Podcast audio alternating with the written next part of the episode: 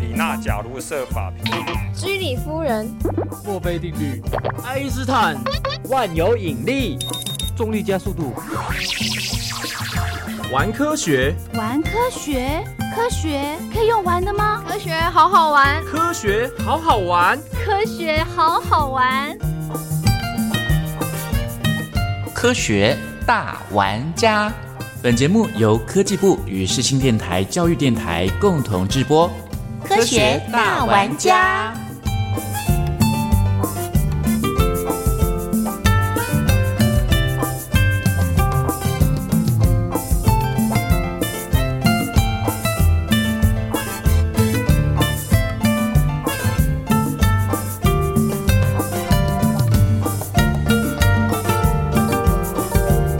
欢迎全国的听众朋友一起来亲近科学、探究科学。我相信在这网络时代里，大家非常害怕一件事情，那就是无线网络突然中断了，哎，密码不能登入了啊，电脑宕机了，完全都没有存档，怎么办才好呢？最近有这么一项研究，是由全国电脑巨擘戴尔科技和神经科学公司共同合作的。这个研究呢，就是让我们在使用三 C 的过程里面，如果碰到刚刚我说的这些我们大家都很害怕的状况的时候，到底这些人会有什么样的反应？结果他们发现了。当使用者开始有这些不良的体验之后呢，哇，他的压力整个就大大的增加耶！而且呢，这个科技压力也会带来持续性的影响，比方说造成员工心理不够健康，或是企业亏损。尤其呢是比较年轻的员工，Z 世代和千禧世代的这些受试者，他们显现出哇，这个生产力可以突然。降低百分之三十耶！那这项新的大脑研究，除了提醒企业界必须要认知到不良的科技设备对员工情绪所造成的冲击，跟之后对生产力所造成的影响之外，那当然在设备上呢，就必须要做更精良的投资。那这项研究呢，其实我觉得也可以提醒我们大家，除了面对三 C 产品、你的工作、你的压力之外呢，也要多接近大自然。因为根据台大医院环境职业及医学部的主任苏大成苏医师，他的研究呢，证实了只要亲近大自然的活动，就可以帮助降低心血管的压力。而且呢，也会增加血液里面自然杀手细胞，来提升我们的免疫力。这正是我们全球预防 COVID-19 最好的方法喽！提供给所有的朋友。紧接着，一家就要邀请听众朋友跟我们一起进入今天的主题。究竟今天要带来的是什么样的主题呢？今天玩什么？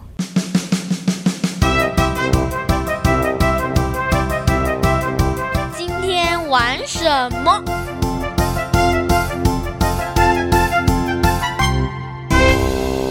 就是蜜蜂的蜂巢结构，我们在建筑上好像会用到。我们都会先从模仿开始学习，透过动物啊，它的本能或者是一些生态，我们去学习它。印象中荷叶好像表面有就是纳米的结构，然后它可以防水，所以呢，就是很多东西好像也有参考荷叶的结构什么的嘛。雷达或者是声呐。因为声呐跟雷达是用靠反射原理来判别目标在位置，就跟蝙蝠的回声一样。飞机啊，或者是像现在的什么无人机之类，它的一个发响就是从小鸟的飞行开始的。像我们游泳选手的鲨鱼状，下面的颗粒跟纹路就好像是鲨鱼一样，可以减缓阻力跟水的推进力，然后让我们运动表现更提升。瑜伽就是有很多的身体的动作是模仿动物的肢体的形态。人只有两只脚，就是走路，顶多跑步的时候也没那么快。但是我们看到了豹啊，类似四只脚动物，它们透过四只脚来跑来跳，它们速度会很快。然后我们可能就会想模仿它，我们可能车子就是这样子来的。像我们可以学动物的再生能力，就比如说蛇会脱皮啊，比如说蚯蚓。可以跟蜜蜂学传播跟播种，然后有这个技术的话，我们就不会怕缺粮食，或者是因为极端气候让某种物种灭绝的方式。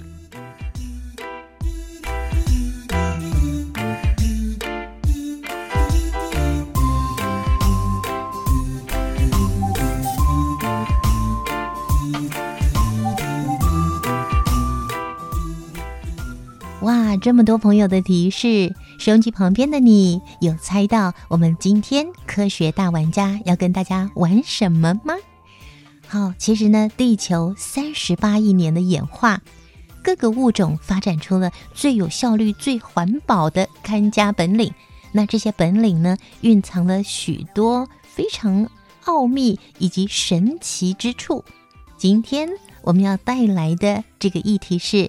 仿生学，仿生学透过观察、研究和模拟自然界各种各样的特殊本领，科学家如何向大自然学习，开发出解决人类的高科技，开发出让你我都惊艳的作品呢？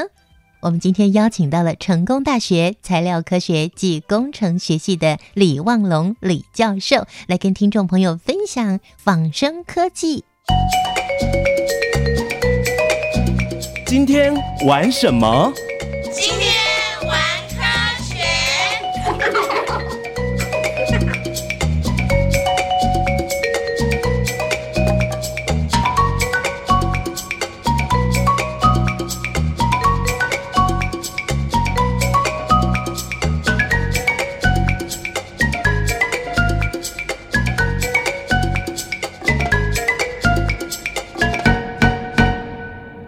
亲爱的朋友，今天科学大玩家节目一开始呢，我们要跟大家玩一个游戏。那在玩游戏之前，当然要介绍我们今天的特别来宾了。我们今天邀请到的是国立成功大学教务处副教务长，同时也是材料科学及工程学系的教授李望龙李教授。教授您好。听众朋友，大家好，我是李望龙。一定要让大家知道一下，您在南部带动着科学传播已经十八年的时间了。对，那是科技部或者以前国科会支持的经费来做的。老师今天给我带来的礼物，哎，我就觉得哇，参加你们的活动还有礼物，因为你们是举办了一系列的科普列车喽。对，曾经办过三年的科普环岛列车，而且礼拜天还有一个阅读科学大师的科普讲座。对，就是那是科技部在北中南，他要服务年轻的朋友所举办的。哦，所以是针对年轻的朋友。对，但是其实来现场的人不见得是年轻的朋友，甚至有爸爸妈妈陪来的。哦，所以呃，对于年轻的孩子们，还有这个父职辈的爷爷奶奶，说不定也有兴趣也来了。我们科工馆的现场比较好玩，就是有爸爸妈妈带着小朋友来，那小朋友其实会到处乱跑，科工馆也很贴心，在旁边做了一个科普说故事。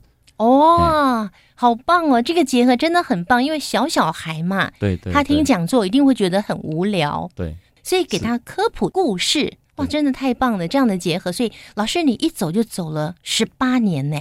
对，什么动力支持着你呢？应该是说一 game 几个，就是小孩子在长大，然后做这个其实刚好可以骗自己的小孩。哦，骗自己的小孩 一 game 几个，猛拿 game C 口。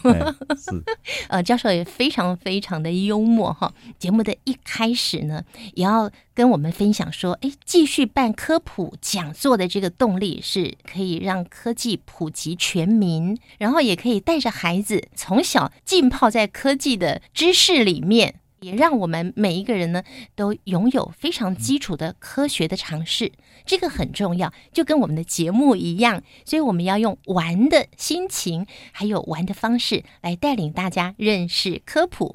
我们今天呢就要请李望龙教授带着我们来。进入今天的主题，今天的主题是仿生模仿生物。那怎么样才能够让大家了解呢？我们就先跟大家玩一个游戏喽。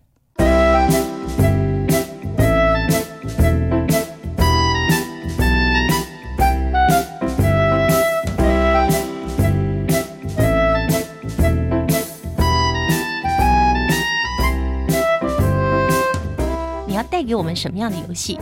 嗯。大家尝试来做一个事情，就是咬牙切齿。老师，您这么亲切，我们怎么可能咬牙切齿呢？啊，好，那既然是游戏的话，那每个人来做做看，包括我。老师您不能做，因为你要讲话。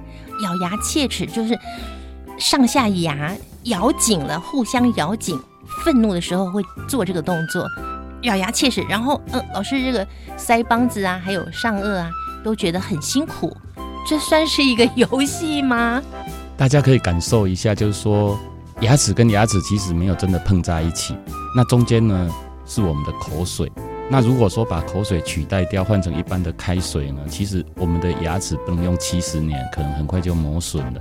您的意思是，我们的牙齿互相咬合的地方是有一层口水，每个人都感觉不出来，对不对？他每天在我们身边，可是我们不觉得他是很好，可是他真的可以帮我们把牙齿隔开。嗯，那这个在生活上的应用就非常的多，比如说我们吹电风会转的这个轴承，美亚令骨，就是我们骑脚踏车有相对运动的，那里面有个轴承，轴承里面很多珠珠，珠珠跟轨道之间，嗯，我们通常都会上一点黄油、润滑油，嗯哼，油脂，然后就是要润滑。那其实这些润滑油商呢，他们的设计的极致其实跟我们的口水是一样的道理哦，所以它是模仿我们人类的口水喽。我不知道最早的源头，可是 其实像真的我们的口水，真的就可以把我们的牙齿保护的非常的好。那我们要请老师来告诉我们今天带来的这个主题哦，仿生。什么是仿生学呢？我们可以把它定义成说，我们是跟大自然偷它的设计的想法，应用在改善我们人类生活的技术上面。偷大自然的想法，用在我们人类的生活中。对，就是说大自然其实经过蛮长的演化，生物就是要生存下来，所以其实我们都在学这些生存下来，这些可能是那时候的冠军，跟他学习他的这些特异功能或者技术。从他这里给我们一些点子，所以能够存活到现在的都是不容易的。对对，表示他们一定有很多本领，是是我们可以学到的。所以，我们今天在节目里有会跟大家分享几个目前已经被运用的一些仿生科技。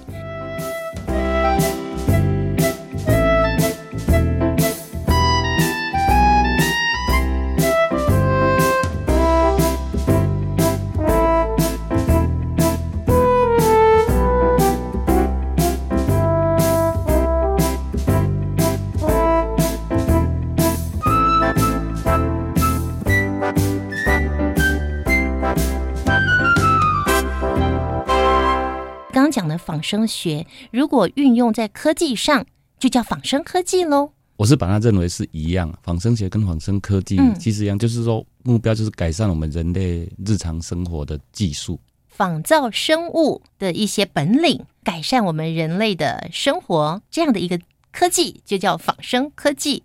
对，哦，这样子大家都懂了。我在资料上看到呢，在一九九七年，有一位国际知名的仿生专家啊，他叫珍妮班雅斯，他把生命永续的意义跟仿生科技做紧密的结合，去提倡出这样的一个观念。所以呢，这个生物仿生学在全世界就快速的发展起来的，包括了有生物的、工程的、材料的、机械的，还有农业的。甚至医学的都有，在今天节目里，我们就用非常浅白的方式、好玩的方式来介绍给大家。在您的脑海当中啊，人类历史上有没有什么最早的仿生技术？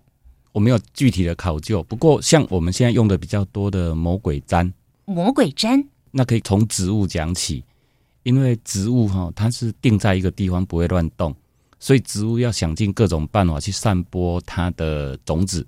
嗯，那我们可能去草地上走一走。嗯，应该是说有一个瑞士工程师，然后他就带着他的狗去跑一跑，可是回来狗身上可能沾了很多类似鬼针草。嗯嗯，哦，这些种子恰杂木那种。嘿，那他就要帮他一个一个拿开。嗯他觉得这个事情是很烦的动作，真的很烦呢、我们如果到草地上去走一走，真的有时候你的裤管呐、哈，你的衣角啊都被粘住了，很难拔耶。对，对，要一根一根拔耶，不是这样扫就扫掉的耶。所以这是植物发展出来的策略。嗯它就是要散播它的种子，因为它就定在那里，不能乱动啊。啊，每一根那个针黑黑的那个针就是它的种子对，所以它是它是发展出勾勾。哦。所以当那个工程师他觉得很烦的时候，他用放大镜去看它，他发现说，哇，这个勾勾，他就设计了魔鬼毡。嗯嗯，所以这是赚大钱的事情。所以他就用这个勾勾来设计魔鬼毡。对，就是断，其实它是断掉的，应该是说没有合起来的勾勾，嗯所以它，所以各位如果是有机会拿放大镜在我们的魔鬼毡有一面去看的话，你会看到这个勾勾，嗯那对嗯面就是那个纤维可以让它勾住的位置。哇，那下次就是到野外的时候，因为这个太多了，鬼针草、呃咸丰草嘛，咸丰草、鬼针草，它们是类似的的方式哦，在传播。我们知道植物的种子，它要靠风传媒，这是一种，嗯然后靠鸟类去吃它的果实，它的粪便就到处放，那这也是一个方式嘛，哈。那像刚刚那个鬼针草，它也是。所以这是一种它传播它的繁衍后代的一个方法，对对但是被人类学来了。现在那个魔鬼毡真的好好用哦，对对，不管用在衣服上啦、背包上啦，哦，或者像我们家的信箱那个锁掉了，我就干脆给它装个魔鬼毡，就直接用粘的。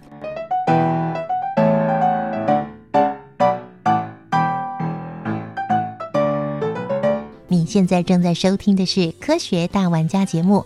想请教李望龙教授，像莱特兄弟呀、他们那个时候要研发这种飞机的原型，应该也是看到天上在飞的鸟，所以他们想要学鸟在天上飞，这也算是一种仿生科技喽。算啊，可是，在讲定义的时候，其实有一点就是没讲清楚，就是说，你看那个鸟哦是扑翼式的，可是我们现在坐的飞机是不是翅膀是硬的？哦，你说那个鸟它是翅膀会震动，上下震动，对，它才能飞嘛。对哦，那飞机它的翅膀不会震动，对对对，不会震动，对，只有那个直升机的螺旋桨会转，那又不一样了。是，所以其实莱特兄弟他是看到他在飞，嗯，但是当他在设计的时候呢，他就要面临现实的问题，比如说我飞机要够大，嗯哼，所以其实现在也有在做扑翼式的小型的飞机，有这种飞机啊？有有有，嗯，所以各位，哎、我们小朋友常常在玩的就是那个玩具鸟。哦，我们可以上发条，然后它就会在天上这样扑翼的飞，哦，有有这种，我在公园看过。是。哦，原来那个不太起眼的玩具，它就是一个科技嘞。对，但是就是说，我们其实跟他学，学到最后不一定要一样，所以我们嗯。跟生、生物是活体，嗯哼，哎、所以当我们只是把它，我们去理解它这个特异功能后面的机制，哦嗯哦，然后我们再拿来应用，所以真正应用出来的结果，可能跟先前的不会是完全一样。哦，是，那魔鬼粘就是一样的，对，它就是粘黏住，对不对？对对那有的是一样的，那有的后来发展到是功能是不一样的。是，嗯，像粘黏柱，大家可能可以看大家的天花板，好像你们台北的壁虎不会叫，哎，有有此一说耶，南部的呱呱叫。哎，对啊，其实壁虎壁虎也是在上面可以连附，而且它可以 upside，就是说 upside down 这样走路，它它在天花板它就在天花板上面呢哦。对，而且走过不会留下痕迹。哦，嗯凡走过必留下痕迹，在壁虎的身上是不适用的。不，所以老师，那这个壁虎也让我直接联想到那个蜘蛛人呢，他也是啪这样子粘 粘住，粘在那个大楼的外侧这样子。对对，所以所以其实蜘蛛丝也是很强韧的一个材料。所以我们看到蜘蛛人的时候呢，其实蜘蛛人应该是用壁虎贴布 啊嗯嗯，啊，然后他他荡来荡去的是是靠他的蜘蛛丝。蜘蛛丝有这么强韧吗？对，蜘蛛丝其实比钢铁还弱一点，可是已经够强了。老师，你拿来跟钢铁比哦，我们一般人想象不到哎，蜘蛛丝比头发丝还要细。对，但是如果我把它做的很粗的时候，跟钢铁一样粗的时候，其实它的强度是还是弱了一些，可是就是可以比比拟。所以也有人思考说，最早蜘蛛丝可能用来做那个做那个杀人的武器，就是枪在射击的时候那个瞄准的十字线。啊，有这种东西，我怎么都没听过。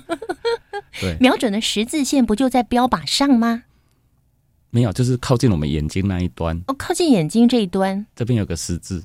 对，用蜘蛛丝来做。对，最早的时候，但是后来就想到做防弹背心啊，蜘蛛丝拿来做防弹背心，用它这个概念，对，不是真的用蜘蛛丝做防弹背心，用这个概念来做防弹背心。对对对，因为它它够强韧，嘿，哦，也成功了。嗯，应该是这么说，就是它其实比我们的蚕丝强太多了。哦，我们养蚕很好养，可以我们取丝，可以取非常多的丝。嗯嗯嗯。可是蜘蛛很难取丝。从古到今，没有人在养蜘蛛取丝的吧？好像历史有记载说，有哦。清朝的时候有做过用蜘蛛丝编的礼服送给英国的维多利亚女皇。真的假的？因为蜘蛛哈，你把两只养在一起的话，它可能会彼此互相攻击。嗯。所以要一只一只养，那这个取丝又很耗工。仿生，刚刚我们就讲了几个在我们生活中我们容易看得到的，像壁虎、蜘蛛，还有小鸟，这些都是我们每一天大概都可以看得到的。听众朋友可能都没有想过，原来我们在他们的身上学到了好多非常厉害的本领。哇，真的是不小心就聊了十几分钟。光是这个仿生呢，我们就觉得非常的兴奋，还有好多没有聊到的，我们下一次再跟听众朋友一起来分享其他在我们生物界，不管是动物、植物，甚至在我们人身上呢，都有很多被运用到我们的日常生活以及科技上的一些非常棒的生物本领哦。我们下次见，拜拜。